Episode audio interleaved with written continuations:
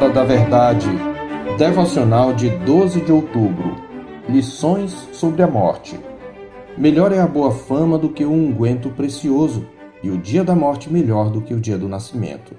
Melhor é ir à casa onde há luto do que ir à casa onde há banquete, pois naquela se vê o fim de todos os homens e os vivos que o tomem em consideração.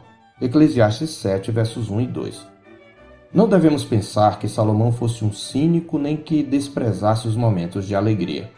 O que ele tem em vista quando menciona a casa onde há banquete é especialmente a euforia insana e inconsequente das farras e bebedeiras, pois entre os contrastes que estabelece em oposição à repreensão do sábio, ele menciona a canção do insensato no verso 5, referindo-se à futilidade irresponsável daquele que ri levianamente enquanto pratica o mal e faz do pecado um divertimento.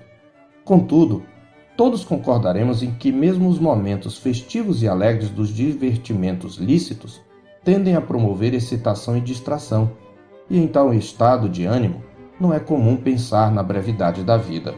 Portanto, ao dizer que é melhor o dia da morte do que o do nascimento, o pregador está falando em termos de aprendizado.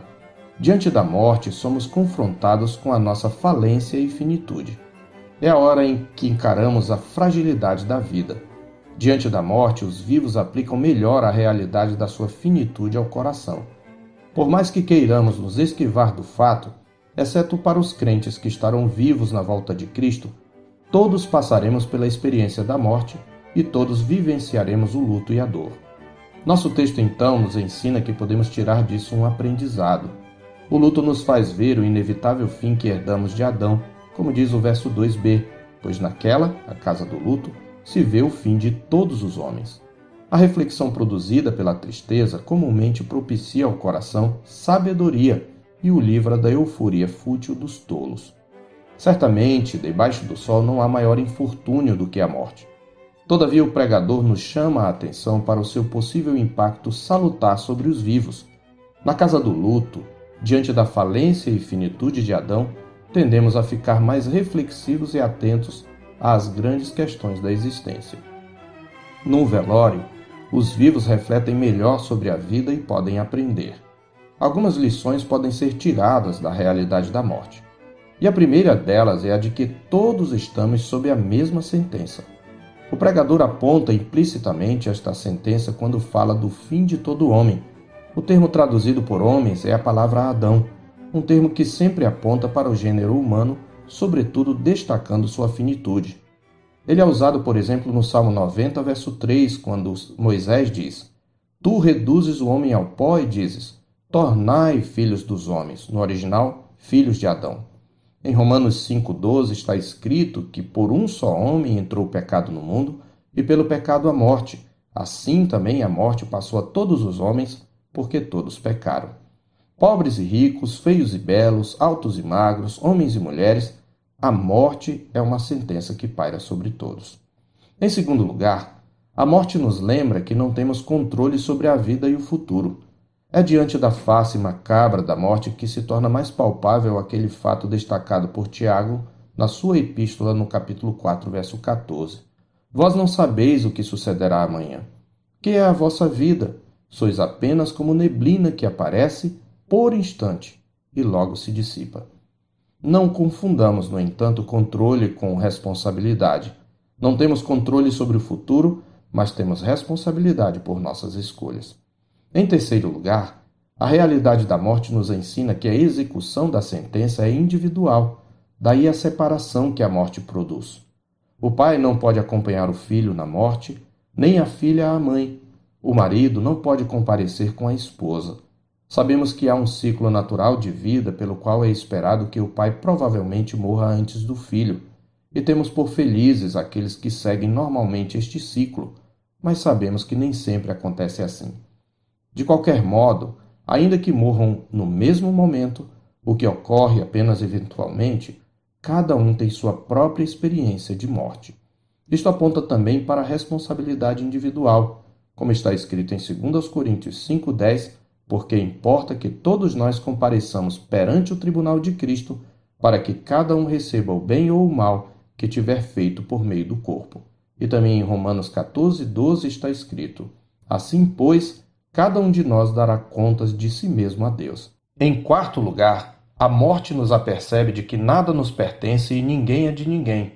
É o que está escrito em 1 Timóteo 6, 7. Porque nada temos trazido para o mundo e coisa alguma podemos levar dele. Jó reconhece isso diante da morte dos seus filhos quando diz: Nu saí do ventre de minha mãe e nu voltarei. O Senhor o deu e o Senhor o tomou. Bendito seja o nome do Senhor. Jó 1:21. E Deus adverte o rico insensato, louco: Esta noite te pedirão a tua alma, e o que tens preparado, para quem será? Lucas 12:19. Em quinto e último lugar, a realidade da morte expõe a inutilidade de nossa autoconfiança. É o que Paulo diz em 2 Coríntios 1:9. Contudo, já em nós mesmos tivemos a sentença de morte, para que não confiemos em nós, e sim no Deus que ressuscita os mortos. Sob a sombra da morte, sonhos ingênuos costumam dar lugar a planos possíveis, e a autoconfiança costuma dar lugar à confiança no Deus que ressuscita os mortos.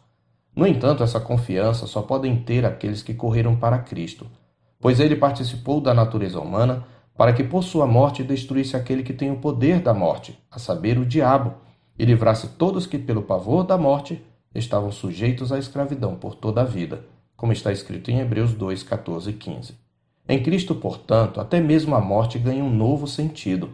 Desse modo, de todos os velórios, não há nenhum mais benéfico para a alma do que o velório do Redentor, pois nele da morte brotou a vida.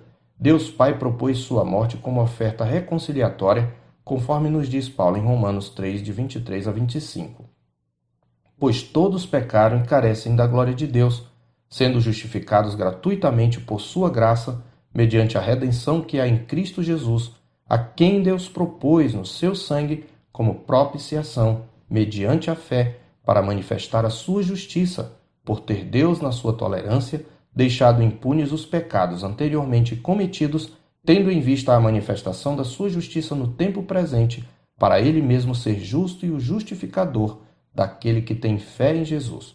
O verbo propor, no verso 25, subentende o Salvador morto, colocado pelo próprio Pai diante de si, a fim de satisfazer sua justiça. Por isso somos ordenados a celebrar a morte de Cristo na ceia do Senhor. Contudo, ele não ficou no túmulo. Ele ressuscitou dos mortos, sendo as primícias dos que dormem, conforme 1 Coríntios 15 e 20. Sua ressurreição é a garantia de que aqueles que são dele também ressuscitarão no último dia, como ele mesmo prometeu, porque eu vivo, vós também vivereis. João 14, 19b. E ainda, e a vontade daquele que me enviou é esta, que nenhum eu perca de todos os que me deu. Pelo contrário, eu o ressuscitarei no último dia. João 6, 38 e 39. Para aquele que está em Cristo, morrer é lucro. E o sepultamento do justo nada mais é do que um semear para a vida eterna, pois assim também é a ressurreição dos mortos. Semeia-se o corpo na corrupção, ressuscita na incorrupção. Semeia-se em desonra, ressuscita em glória. Semeia-se em fraqueza, ressuscita em poder. Semeia-se corpo natural, ressuscita corpo espiritual. 1 Coríntios 15, 42 a 44. Por causa da sua união com Cristo, o justo não tem por que temer a morte. Pelo contrário, ele abriga em seu peito a ardente expectativa e esperança de que em nada será envergonhado, Antes, com toda a ousadia, como sempre, ele sabe que Cristo será engrandecido no seu corpo, quer pela vida, quer pela morte. O cristão afirma com Paulo: Porquanto para mim o viver é Cristo e o morrer é lucro. Filipenses 1, 20 e 21. O cristão sabe que no dia final, quando a morte, o último inimigo, for vencida pelo Senhor Jesus, poderá cantar a palavra que está escrita em 1 Coríntios 15, 54a e 55. Tragada foi a morte pela vitória. Onde está, ó morte, a tua vitória? Onde está, ó morte, o teu aguilhão? Eu sou o pastor Marcos Augusto, pastor da Terceira Igreja Presbiteriana de Boa Vista, em Roraima. Tenha um bom dia na paz do Senhor Jesus.